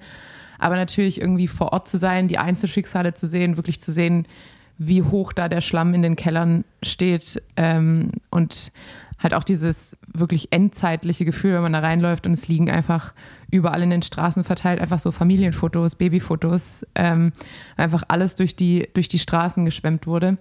War schon sehr eindrücklich und da würde ich jetzt diesen Podcast nochmal nutzen wollen, um Mhm. eben zu sagen, wenn es euch möglich ist, äh, dann spendet gerne, weil man weiß ja auch, es ist immer so am Anfang so ein gewisser Hype da und dann flacht irgendwann ähm, eben auch die Hilfe ab. Und gerade für die Leute, die dort betroffen sind, ähm, also ich war vor Ort, weil, weil ein Freund von mir aus Ahrweiler kommt und wir bei seinem Onkel, der eben schon 70 ist, den, den Keller ausgeräumt haben, weil er es nicht mehr alleine schaffen kann. Ähm, und wenn man dann einfach hört, dass die, seine Eltern können jetzt für die nächsten acht Monate erstmal nicht in ihr Haus Mhm. zurück. Und ähm, wenn man dann halt diesen Zeit, die Zeit sieht, die die Leute da einfach jetzt nicht mehr ihr normales Leben leben können, dann weiß man eben, für die ist es nicht in zwei Wochen erledigt. Deshalb äh, wollte ich auch jetzt, auch wenn es jetzt schon ein bisschen wieder her ist, nochmal dazu aufrufen, dass man vielleicht den ein oder anderen Kaffee weniger trinkt und dann einfach mal vier Euro. Ja, nee, Reicht ja schon. Sehr, Und wollte mich auch noch bei Ryzen bedanken, weil ähm, eben der Bruder dieses Freundes hat auch in seiner Wohnung alles verloren und der ist passionierter Radfahrer. Und dann hat er mich eigentlich gefragt, so ja, hast du vielleicht ein paar Sachen, die du aussortierst? Ähm, und ich dachte mir, ja, ich hätte noch ein paar Sachen, aber ob er jetzt dann wirklich in Frauenradklamotten rumfahren will, weiß ich jetzt auch nicht. Und dann habe ich erstmal ein paar Jungs aus dem Team gefragt, die ein paar Sachen abgegeben haben. du und dann mir Schwaben eben auch. gemacht. Bitte? Du hast einen Schwaben gemacht. Du warst Nein. so geizig, deine eigenen Sachen abzugeben. Nee, sowas nicht. Ich, ich pack, ich pack nämlich auch die Sachen, ich pack auch noch Sachen dazu rein, aber ich, also ich dachte mir halt auch so, eine lilane Hose, Nein, das war, nur, war auch Äh, nur weiß- als kleiner Witz weiß reingeschoben. ich jetzt nicht. Okay. Und äh, dann ist mir nämlich eingefallen, dass ich ja die Konrads von Ryzen kenne, du kennst ja auch von Leo, ähm, und habe gedacht, ich frage die einfach mal. Und es war überhaupt keine Diskussion. Die haben mir sofort ein Paket fertig gemacht für ihn. Und deshalb nochmal vielen Dank an Ryzen, die ja sozusagen als lokale Firma hier in Köln Ja. auch direkt dann äh, gesagt haben, machen sie. Großen Respekt auf jeden Fall an der Stelle. Vielen Dank. Ähm, was aber auf jeden Fall noch an der, was die noch gesagt haben, ist, dass die Rechnung, die kommt ja noch an dich. Das ist okay. nee, Spaß. Ähm, nee, äh, ja, ich, ich äh, möchte es auch äh, noch natürlich einfach nochmal sagen, äh, dass wir, das war das Schlusswochenende der Tour de France, als es so schlimm äh, herging hier. Ähm, Ja, ich glaube der Mittwoch, weil ich hatte, waren- ja, ich kam nämlich aus dem Nachtdienst und ich hatte vorher noch reingeschaut und habe gesehen, ach du grüne Neune, es wird richtig, es fängt richtig krass an zu regnen und bin dann vom Dienst zum Krafttraining gelaufen und ich hatte einen Regenmantel dabei und einen Schirm und ich war trotzdem einfach bis auf die Unterhose nass, als ich beim Krafttraining angekommen bin und es war nicht normal und ja, dann war ja an dem Tag eigentlich auch die ganzen äh, Überflutungen, also es war dann Mittwoch nach der Tour, meine ich. ja. ja, genau, es war also, es war die letzten drei, vier, fünf Tage Ja. äh, während der Tour de France war das ein Riesenthema. Und äh, wir haben ja auch schon von der Tour aus äh, möglichst viele Dinge in den sozialen Medien gepostet, wo man spenden kann oder irgendwelche Whites oder was auch immer. Ähm, da auch an der Stelle nochmal großen Respekt an Florian Monreal, der ähm, ja am, ich glaube am kommenden Wochenende, am 8. August, äh, den White organisiert. Ähm, und ähm, da habe ich auch äh, ein Giro-Bergtrikot hingespendet und ein, äh, ein Tour-Trikot von diesem Jahr, äh, das hoffentlich für viel Geld äh, versteigert wird, Ja. äh, dass da was zusammenkommt. Das kann man auch nochmal erwähnen an der Stelle, wenn wir schon drüber reden.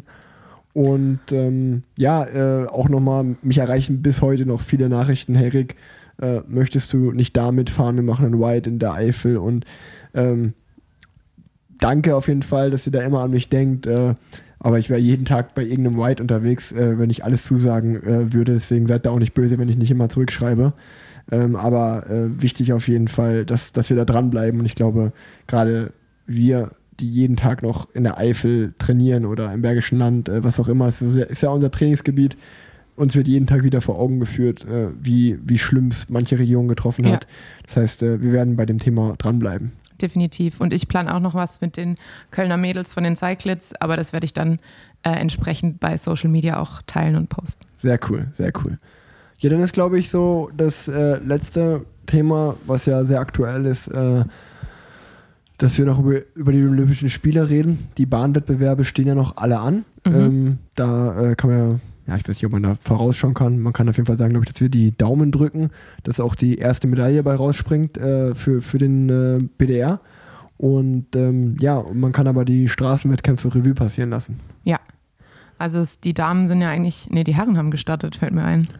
Die Herren haben gestartet. Am Samstagmorgen. Richtig. Sehr äh, früh, um 4 Uhr Haben wir. unserer Zeit. Ich, da, witzige Story an der Stelle. Äh, ich habe nämlich geguckt, ähm, also ich fand sie zumindest witzig, weiß ich nicht, ob die für andere auch witzig ist. Äh, ich habe geguckt äh, bei, auf der ARD, glaube ich, äh, und da stand halt ab 4 Uhr Entscheidung. Dementsprechend habe ich mir den Wecker um 4 Uhr 5 gestellt, bin aufgestanden. Also ich kann euch sagen, als, ich den, als der Wecker geklingelt hat, ähm, war meine Frau nur so, willst du mich eigentlich komplett äh, hier verkackeiern? Äh, auch gerade natürlich mit einem kleinen Kind, das in der Nacht schläft, äh, die ist froh über jede Minute Schlaf oder wir sind froh über jede Minute Schlaf, aber ich wollte mir das nicht nehmen lassen. Und ich bin aufgestanden. Ähm, das zweite Mal gab es dann Ärger, als ich anstatt äh, den Wecker auszumachen, leider auf Snooze gekommen bin und zehn Minuten später ging es wieder los. Dementsprechend musste ich nochmal kurz zurückrennen ins Schlafzimmer, dann wirklich meinen Wecker richtig ausmachen. Auf jeden Fall habe ich mich dann vor den Fernseher gesetzt und habe so geschaut. Und ich habe so für zwei, drei Minuten noch im Halbschlaf gedacht, dass, die, dass ich genau einschalte und wie das halt manchmal so ist, dass sie die Neutralisation zeigen und die Highlights, was so bis jetzt passiert ist. Ja. Und als sie nach drei Minuten aber einfach nicht umgeschalten worden ist, also auf ein weiteres Highlight, sondern wir immer noch in dieser Neutralisation waren, habe ich realisiert, okay, ich schaue das Rennen gerade live. Die haben noch 234 Kilometer zu fahren. Ähm, dementsprechend habe ich dann gesagt, okay, die brauchen ungefähr so lange. Ähm, also ich kann jetzt mal fünf Stunden schlafen, dann kann ich mir das Finale auch einfach dann angucken. Und so Dazu dann möchte ich kurz anmerken, das ist der Rick Zabel, der sagt so, ach nee, Radsport gucke ich mir eigentlich wirklich privat nicht so richtig an. Aber der, aber der sich dann den Wecker auf 4 Uhr stellt. Ja, aber das ist Olympia. Also einmal alle vier Jahre. Das ist schon was Besonderes, finde ich. Und ähm, naja, ähm, was, was bleibt zu sagen? Ähm, aus deutscher Sicht mh, aller ehrenwerter zehnter Platz von Maximilian Schachmann, der wirklich, wer das Rennen gesehen hat, ähm, sich komplett äh, die Lunge und das Herz und die Seele aus dem, aus dem Leib ge gestrampelt hat. Äh, Definitiv. Wahnsinn. Ähm, und ich meine, klar, jeder weiß, äh, oder er hat es auch selber gesagt, er wäre gerne um eine Medaille gefahren. Er war ja auch wirklich nicht weit weg davon. Und ähm, er hat sich 0,0 was vorzuwerfen. Das war eine Top-Leistung. Und er hat alles gegeben. Und ich finde, da kann man sich eh nie was vorwerfen. Von daher, äh, super Leistung. Ähm, war natürlich schade mit dem Corona-Fall, den wir am Anfang der Folge schon mal kurz Ja. angeschnitten hatten. Äh, mit- Simon Geschke, das ist super blöd gelaufen, denke ich. Und äh, ja, dass Simoni da jetzt auch immer noch im, in Quarantäne ist, ist auch sehr blöd. Äh, aber ich denke trotzdem, ähm, wenn man das auch noch mit einbezieht, war das Top, ein Top-Rennen von Nikias Arndt, Emo Buchmann und Maximilian Schachmann, das sie da abgeliefert haben. Absolut. Und Schachmann war ja auch nicht klein zu kriegen. Also er hat ja immer wieder Lücke bekommen, Ja. ist wieder rangefahren, Lücke bekommen, wieder rangefahren. Also es war auf jeden Fall eine sehr kämpferische, gute Leis- Leistung von ihm. Leistung. Leistung. Und ähm, ja, und dann äh, kann man sagen, äh, Richard Carapaz hat Richard Carapaz hat das Rennen dann äh, gewonnen ähm, vor ähm, warte mal, jetzt, jetzt stehe ich auf dem Schlauch. Wer, wer, wer sprintet und kann trotzdem Berg fahren? wer Ah, klar, hat die Mohorn Schuh natürlich. Äh, Doppeletappe Wortje? Wortje, äh, Wort von Art, äh, der Mann, der alles kann, äh, hat äh, Platz 2 belegt, ganz knapp vor, vor dem Toursieger äh, Pogacar. Ähm, ich war ein bisschen enttäuscht, weil ich natürlich meinem Teamkollegen Mike Woods die Medaille super gegönnt hätte. Ähm, der ist Fünfter geworden, aber auch ein bärenstarkes Rennen ge gefahren. Und ähm, na klar war es äh, ein spannendes Rennen, auch ein spannendes Finale so am Ende. So kommt, kommt äh, Carapaz durch und wie die sich hinten, sage ich mal, betteln für Platz 2 und 3. Aber, was ich auch zu dir gesagt habe, für mich war das kein Vergleich zum Frauenrennen. Das war, das war ein Highlight. Ich glaube auch. Ich glaube, das Frauenrennen war wirklich auch für Außenstehende des Radsports so ein richtig olympischer Moment. Äh, Anna Kiesenhofer gewinnt für, glaube ich, alle unerwartet. Also ich glaube, wenn man da hätte Sportwetten abschließen können und auf sie gewettet hätte, wäre man jetzt reich. Ähm, und ja, offensichtlich haben, hat ihre Konkurrenz auch nicht damit gerechnet. Ich bin an dem Tag zum 24-Stunden-Dienst und äh, habe dann, ich glaube, ich bin um 8 hier los. Da hatten die Mädels noch 80 Kilometer zu fahren und dann habe ich zu Lennart gesagt, ich glaube, die haben sich verzockt. Weil alle, die eben in der Spitzengruppe, also zu dem Zeitpunkt dann noch übrig waren, Anna Plichter, Oma Shapira und Anna Kiesenhofer, sind halt einfach super starke Fahrerinnen, auch gute Zeitfahrerinnen. Also Anna Plichter hat einfach, die ist auch so eine Breakaway-Fahrerin, die hat einfach richtig Dampf. Omi kommt gut den Berg hoch und die Anna Kiesenhofer, die ist auch letztes Jahr Ardèche einfach super stark gefahren, mit einer Mavi Garcia zusammen eigentlich, immer vorne und mit einer Lauren Stevens, wo man halt weiß, die fährt halt einfach auf einem richtig guten Niveau. Und ähm, ja, ich glaube, da haben sich manche einfach so ein bisschen verzockt. Auf jeden Fall. Also ich ähm, bin an dem Tag, das war ja der, der Sonntag, letzte Woche Sonntag, ähm, kann ich mich erinnern, als ich auch Frau, morgens das Frauenrennen äh, geschaut habe. Und äh, ähnlich wie bei dir, die, die erste Zeit, der erste Zeit am Stand, als ich das Rennen geschaut habe, wurde eingeblendet. Ich habe erst mal gedacht, das muss ein Fehler sein. Die können nicht so viel Vorsprung haben. Ähm, als ich dann aber realisiert habe, okay, das ist kein Fehler, das stimmt, Ja. Ähm, habe ich auch äh, zur Nebensitzen, der Nebensitzen, der zu, warte mal, Der zu Ne- meiner Frau, die neben mir gesessen hat, gesagt, ähm, ich glaube, äh, die haben sich verzockt. Also ähnlich wie dir. Ich, also ich glaube, ich kannte jetzt ehrlich, äh, ehrlicherweise ähm, die Olympiasiegerin Anna, Anna Kiesenhofer. Anna Kiesenhofer nicht so gut, ähm, aber ja, Omir Shapir war mir natürlich im Begriff, äh, auch weil sie bei Canyon fährt und auch Anna Plichter und dann dachte ich mir, also ich habe echt auf Omir Shapir getippt gehabt, ich dachte, ey, die ist eine super Bergfahrerin auf dem Parcours, ey, äh, ey es wäre was für Israel, da eine Medaille zu holen.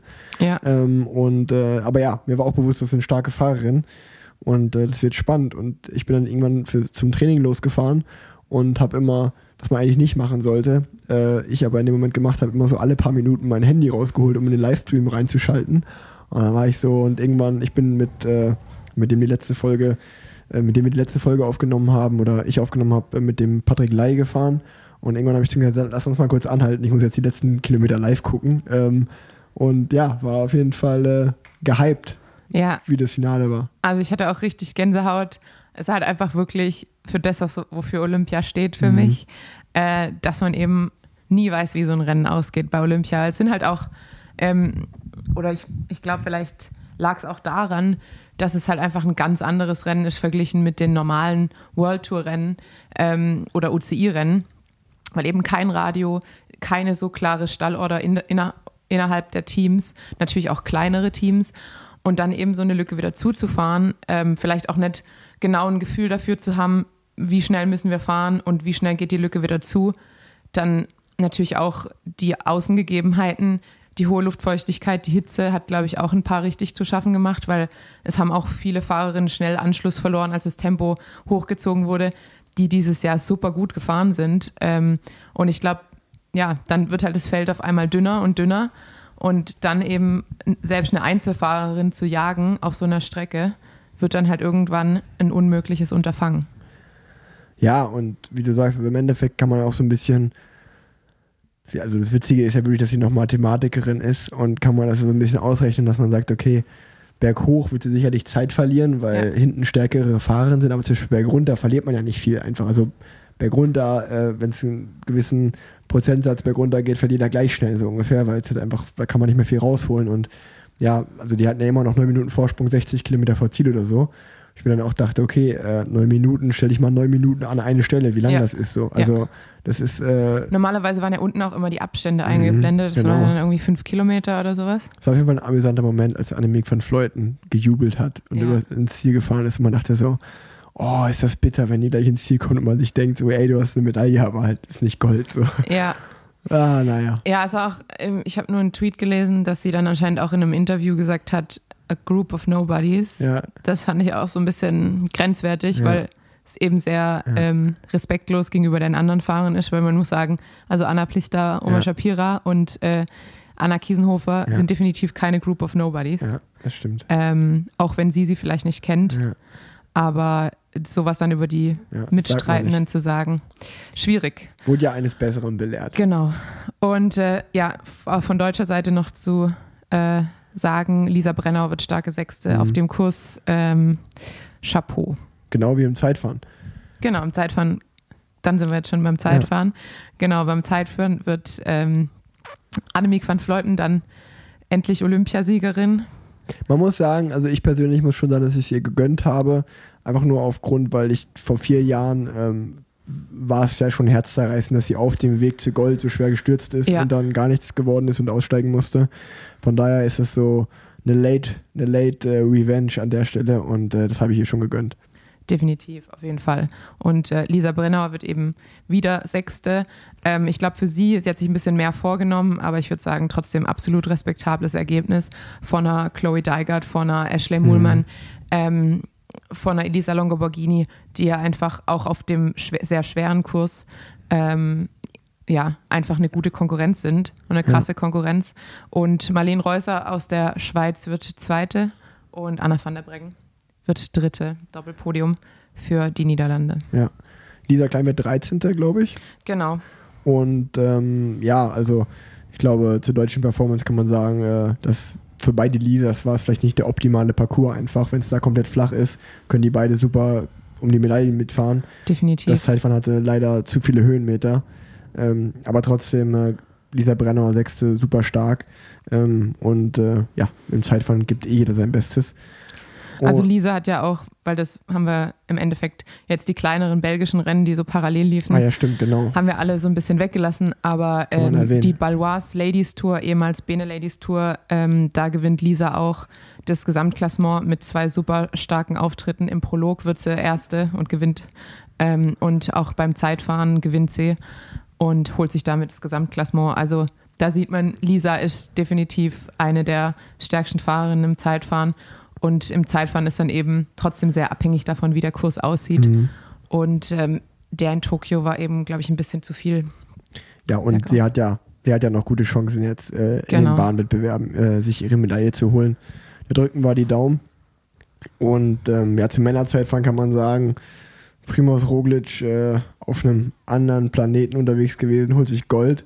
Hat mich aber auch persönlich sehr gefreut, weil das ja auch so, ja, nach der verkorksten Tour ähm, und so war das so, ey, cool, äh, dem gönnt man den Olympiasieg Ja. mit über einer Minute Vorsprung vor Tom Dumoulin, dem man es auch sehr, sehr gönnt, äh, nach der Geschichte von oder nach der Comeback-Story.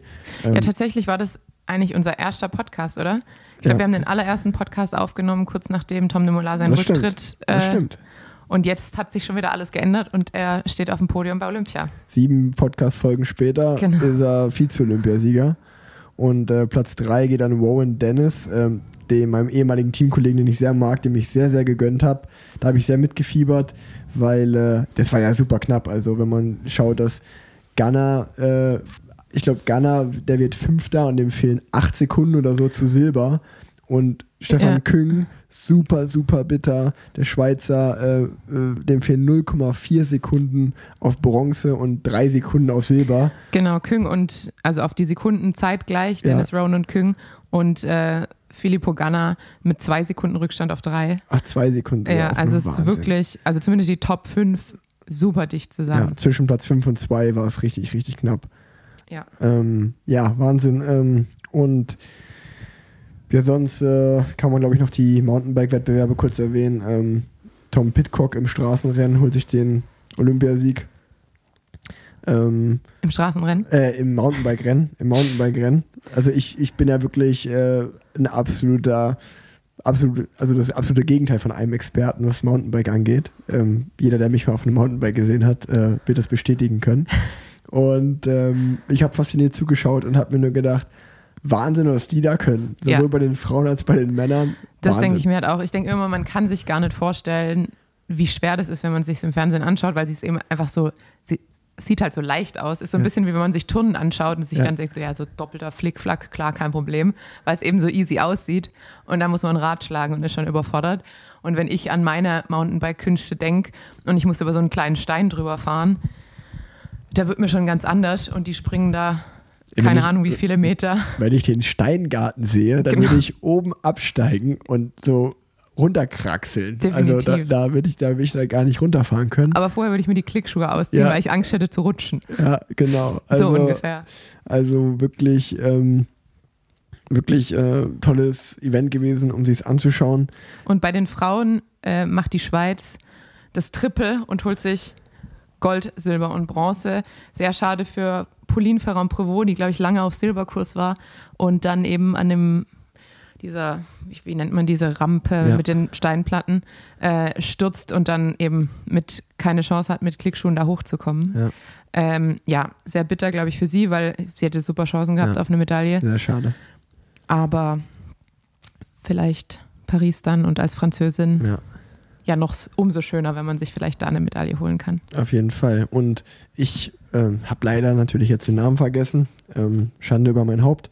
Aber ähm, im Vorfeld habe ich einen Bericht gelesen, dass eine andere Französin im Mountainbike-Rennen, Le ähm, Comte, Le, Comte, Le Comte, genau, die hat ja das alles dominiert davor und da war so ungefähr, ja, die hat Gold sicher. ja, Äh, weißt du, wo die reingekommen ist? siebte, Siebte? glaube ich. Wo ich mir auch denke, boah, das ist so krass, wenn du so haushoher Favorit bist, ähm, dann äh, und alles davor gewinnst Ja, mit Minutenabständen ähm, und dann in dem Olympiarennen, also das wichtigste Rennen des Jahres, äh, bist du dann siebte. Und, ich, äh, aber ich glaube halt Gab es tatsächlich, da, irgend- da irgendeinen Vorfall oder so? Oder? ich, also ich habe von nichts gehört, aber Okay. ich glaube tatsächlich, dass es dass eben die, die Bedingungen bei den Olympischen Spielen eben so schwer vorzubereiten Mhm. Ja, sind. ja. Und ich glaube, wenn man halt mehr Probleme mit Hitze hat oder mit der Luftfeuchtigkeit, das ist ja auch, selbst wenn man sich da in der Sauna vorbereitet und alles perfekt auf das Rennen abstimmt, glaube ich, gehört es da halt auch wieder ein bisschen drauf, kommt es oder drauf an, wie kommt man mit Kälte zurecht, wie Mhm. kommt man mit Hitze zurecht.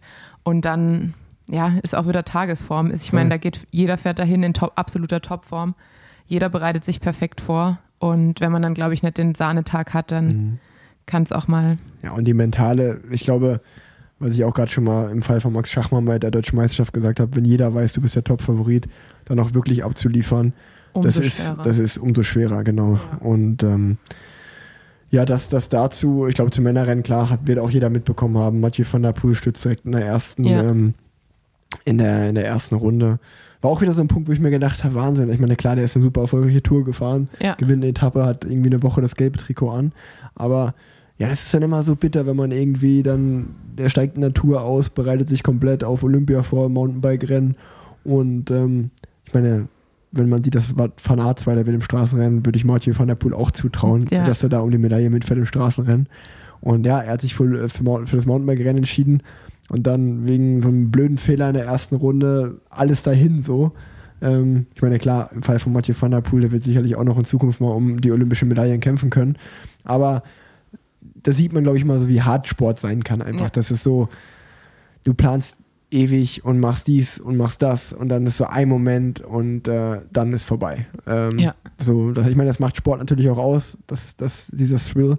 Aber ja, äh, Wollte ich mal gesagt haben. Sehr gut, ja, ich hatte den gleichen Gedanken.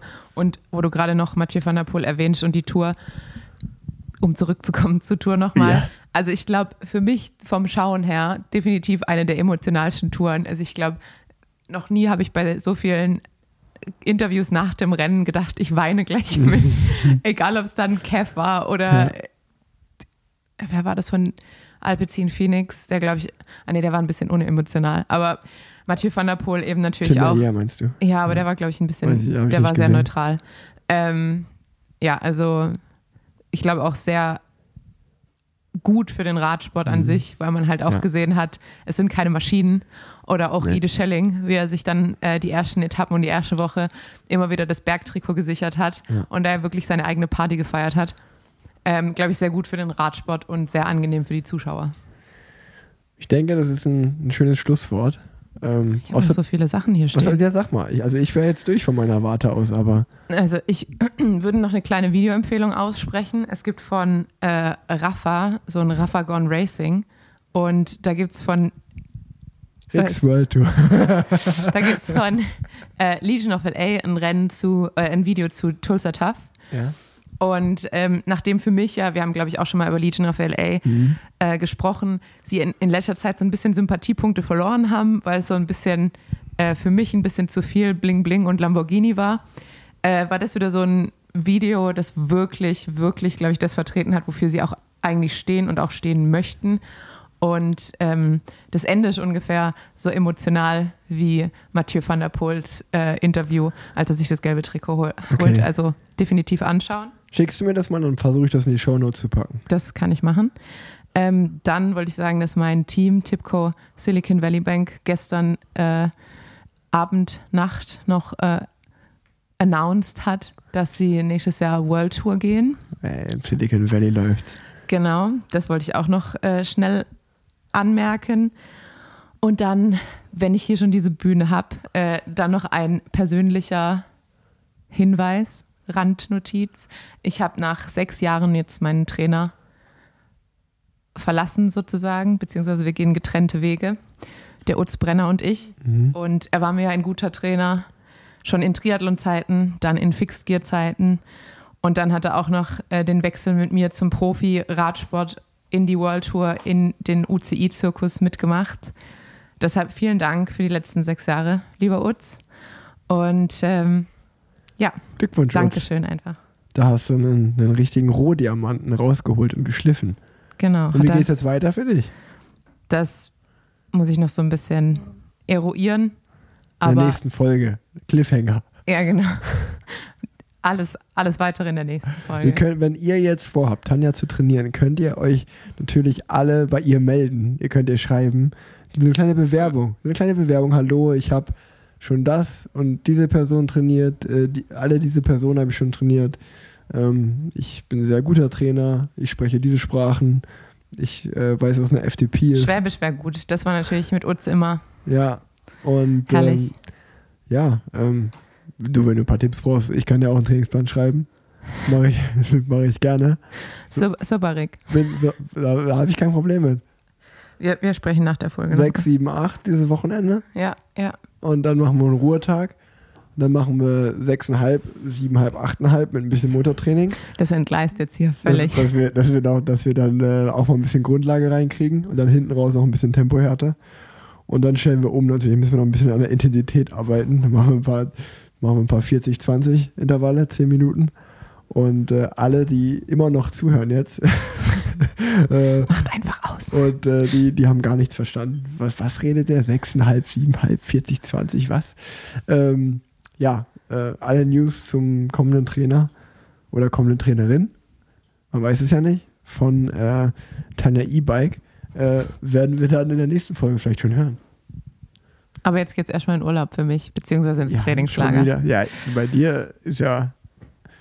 In, bin- in meinem, wenn ich dein Trainer wäre, wär's ein, dann wäre es ein Trainingslager. Ja, es ist ja ein Jetzt Training- ist es also ein Urlaub. Na, es ist schon ein Trainingslager. Wir fahren in die Berge und von da aus geht's direkt zum nächsten Rennen nach Norwegen. Was ist denn dein nächstes Rennen, lieber Rick? äh, höchstwahrscheinlich erst wieder ähm, die BEMA, die BEMA Sail Classics, wie sie dieses Jahr heißen, also das Rennen in Hamburg, das World Tour Rennen in Hamburg. Und äh, ich glaube, das ist am 22. August. Und dann die Deutschland-Tour. Und dann im September fahre ich nach Frankfurt. Also ich bin auf großer Deutschland-Tournee. Perfekt. Ihr könnt zu meinen Konzerten kommen. Ja, für alle deutschen Fans, die wahrscheinlich jetzt hier zuhören, weil, ah, da wollte ich auch noch äh, einen Gruß rausschicken. Und äh, zwar war es sehr amüsant bei, der, Und bei, zwar. ja, bei, ähm, bei La Course, ähm, muss ich noch anmerken, ich bin das schnellste, die schnellste neutrale Phase meines Lebens gefahren. Ah, das habe ich Weil gesehen. Alter, es war so richtig Im schlimm. Fernsehen. Wir sind ja auch, da muss man auch wieder anmerken, nicht nur die DM hat um 8 gestartet, auch La Course für die Damen hat um 8 gestartet. Und äh, es war einfach nichts los, aber dann war die Ansage, wir sollen uns darauf einstellen, dass die neutrale Phase sehr schnell wird, weil wir müssten die Übertragungszeit und den Heli einholen oder irgendwie sowas, war die Ansage. Und du bist ja auch die neutrale Phase gefahren. Das Mhm. war ja schon so ein bisschen, Berghoch. Es war zum einen war es bergauf und dann waren ja auch diese Technisch. also kleine Roundabouts und Ja, immer ja, ja. irgendwie so Road Furniture. Also war richtig unangenehm, wirklich unangenehm. Und ich bin nicht mal dazu gekommen, mein Garmin zu starten. Ich weiß noch nicht mal, was ich da gefahren bin, aber gefühlt wahrscheinlich irgendwie 320 Watt im Schnitt. Und es war trotzdem gleich 10 Kilometer lang. Also es war wirklich ein richtig, eine richtig harte neutrale Phase. Und danach kam von ähm, DSM die Esme Pepperkamp kam zu mir und meinte, ja, sie wohnt an der deutschen Grenze und sie hört sich immer unseren Podcast an. Ja, Deshalb Grüße von mir und vielen Dank fürs Zuhören.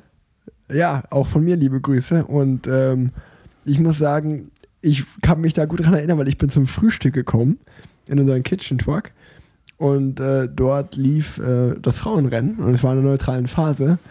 Und ich kann mich noch daran erinnern, dass halt so stand so Depart Reell 2,4 Kilometer. Ja, Und dann fährt man über die Brücke und links hoch und so leicht berghoch. Und die ersten Fahrerinnen wurden hinten schon abgehangen. Ja. Und, ich hab, und du hast so vorne auch gesehen, das Auto, normal ist es ja so breit dahinter, da war schon so, ist es schon so schmal geworden, weil es so schnell war. Und ich dachte so, ey, die fahren richtig schnell da an der Neutralisation. Und die ersten Fahrerinnen wurden halt schon hinten abgehangen. Da dachte ich, was machen die denn? ja. Ähm, ja, witzig, dass du das jetzt so, das habe ich natürlich wieder völlig vergessen schon, aber Ja, ich hatte auch, äh, du ich hatte es verdrängt. Sagen wir mal so. Ähm, ja, also wir sind jetzt hier bei einer Stunde 24 und äh, haben hoffentlich eine, eine Top-Folge für euch aufgenommen. Lange nicht gesehen. Es ging mit einem sehr ernsten Thema los und ich glaube, wir konnten danach aber auch wieder die Stimmung ein bisschen äh, aufhellen. Und ähm, ich bedanke mich bei dir, Tanja. Die Schlussworte hast du. Äh, ja, vielen Dank, dass du heute auch nochmal zu mir gekommen bist, obwohl wir eigentlich so einen ständigen Wechsel geplant hatten. Aber da ich jetzt direkt los muss, hat mir es natürlich sehr geholfen, dass ich jetzt nicht noch quer durch Köln muss. Ciao. Tschüss.